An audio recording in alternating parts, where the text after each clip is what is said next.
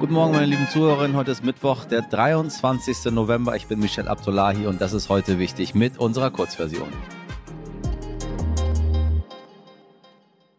Zuerst das Wichtigste in aller Kürze.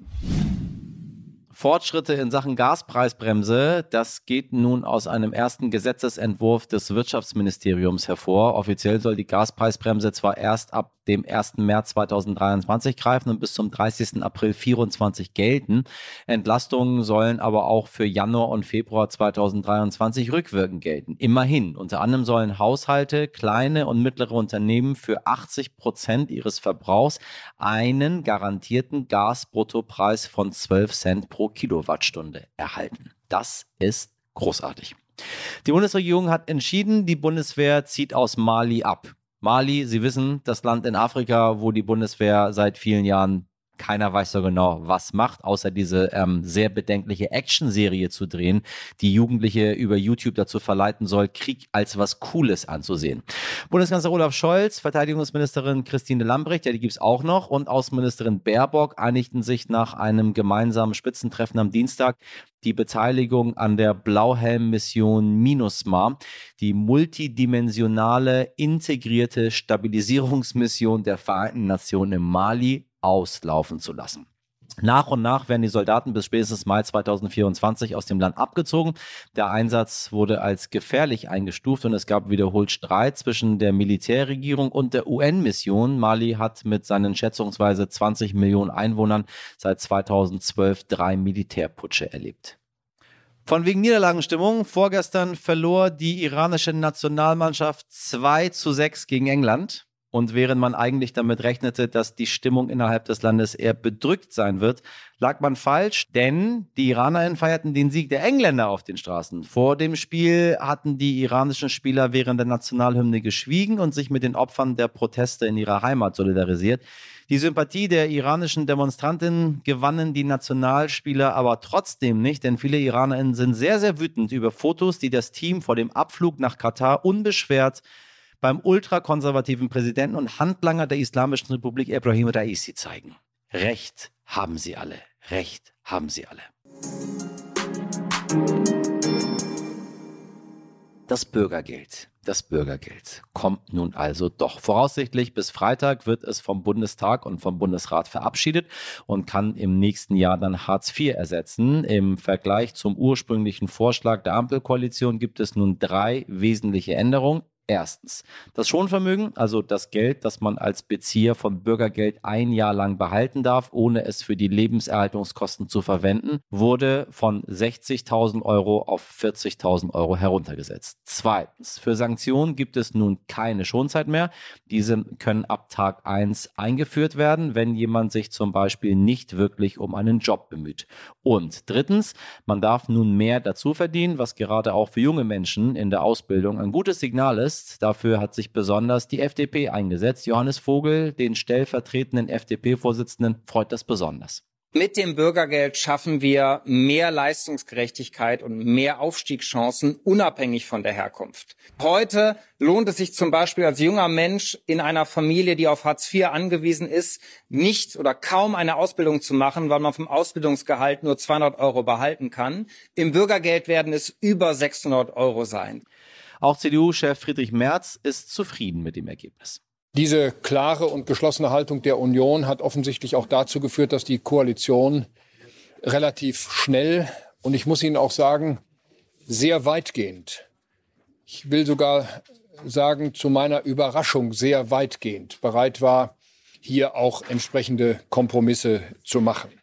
Und jetzt die Frage an meinen NTV-Kollegen Thomas Berding, der gerade die Stimmung im Bundestag beobachtet. Thomas, wer musste eigentlich die größere Kröte schlucken? Opposition oder Ampel?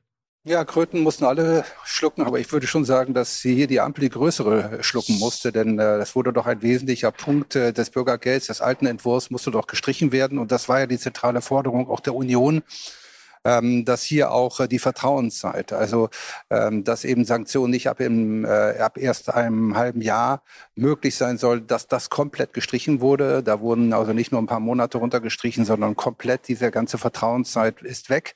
Ähm, und bei den anderen Punkten sozusagen hat man sich quasi in der Mitte geeinigt. Also gerade jetzt auch was das Schonvermögen betrifft, da hat man Abstriche gemacht, aber auch eben was die Karenzzeit betrifft, äh, auch da äh, musste die Ampel ähm, ja sozusagen diese Zeit äh, halbieren, äh, in der also Leistungsbezieher dann ähm, ihre Wohnsituation und auch ihre Einkünfte erklären müssen. Danke an Thomas Berding in Berlin.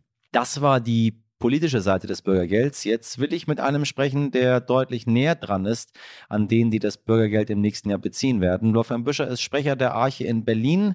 Das ist das christliche Kinder- und Jugendhilfswerk, das vor allem gegen Kinderarmut kämpft. Er hat täglich mit Menschen zu tun, über deren Schicksal die Politik da gerade diskutiert und bis Freitag dann auch entscheidet. Ein aufschlussreiches Gespräch über den Zustand unserer Gesellschaft und wie viel und vor allem wem das Bürgergeld eigentlich nützt.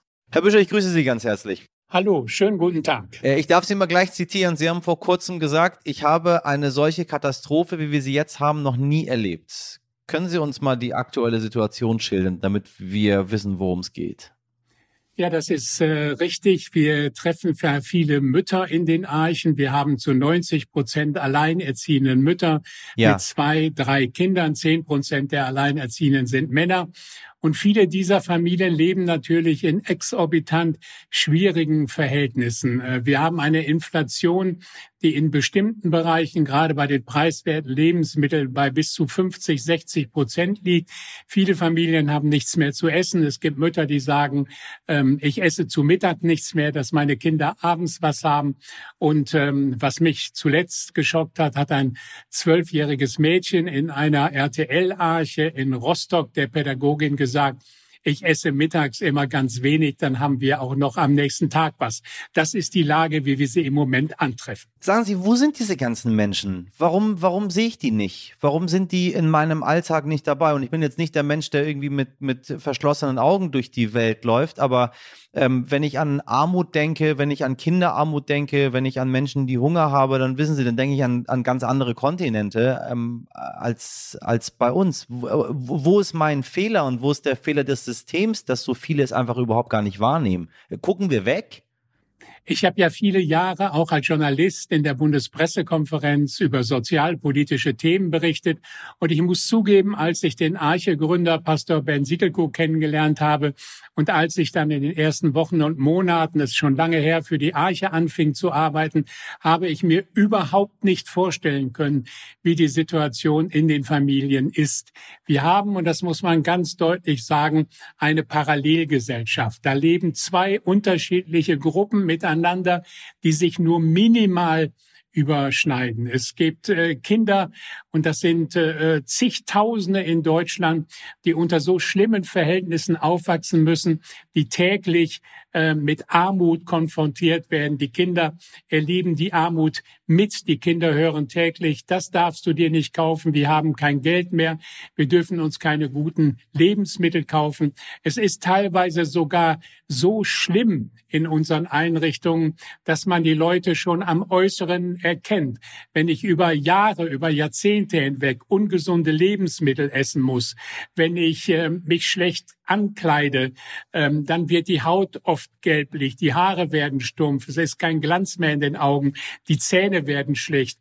Ich sage heute, es dauert nicht mehr lange, es sind nur noch wenige Wochen und Monate, da werden die Ersten in Deutschland hungern. Sie sehen tagtäglich die Menschen, die Hartz IV bekommen, ganz, ganz dicht dran. Jetzt natürlich die Frage, könnte das Bürgergeld, das in der geplanten Form ja erstmal nicht kommt, eine gute Weiterentwicklung sein, damit das, was Sie eben beschrieben haben, nicht eintritt? Oder sind wir einfach weit weg davon, weil es am System krankt? Nun muss man zuerst einmal sagen, für wen das Bürgergeld gut ist. Letztendlich ist das Bürgergeld für die Menschen, die zum Beispiel durch den Konkurs ihres Arbeitgebers in Armut rutschen, in Arbeitslosigkeit rutschen, ihr Sparvermögen ähm, behalten dürfen. Das ist schon mal gut. Sie dürfen das behalten. Und äh, was natürlich auch zählt, Hartz IV Harzen ist ein grässlicher ähm, äh, Name. Also aus PR-taktischen Gründen macht sich das Bürgergeld äh, natürlich schon hervorragend. Aber ich finde, es ist nicht für die Familien geschafft, die jetzt schon in Armut leben müssen. Ähm, die Inflation frisst diese 40 Euro mehr auf. Was wir verändern müssen, ist vor allen Dingen eine starke Finanzierung unserer Kinder. Wir haben in Deutschland nur eine einzige Ressource und das sind Kinder. Um die müssen wir uns kümmern. Wir müssen uns um alleinerziehende Mütter kümmern. Wir müssen uns um Jugendliche kümmern, die zum Beispiel auf der Straße leben. Die brauchen jetzt und, und heute unsere Hilfe.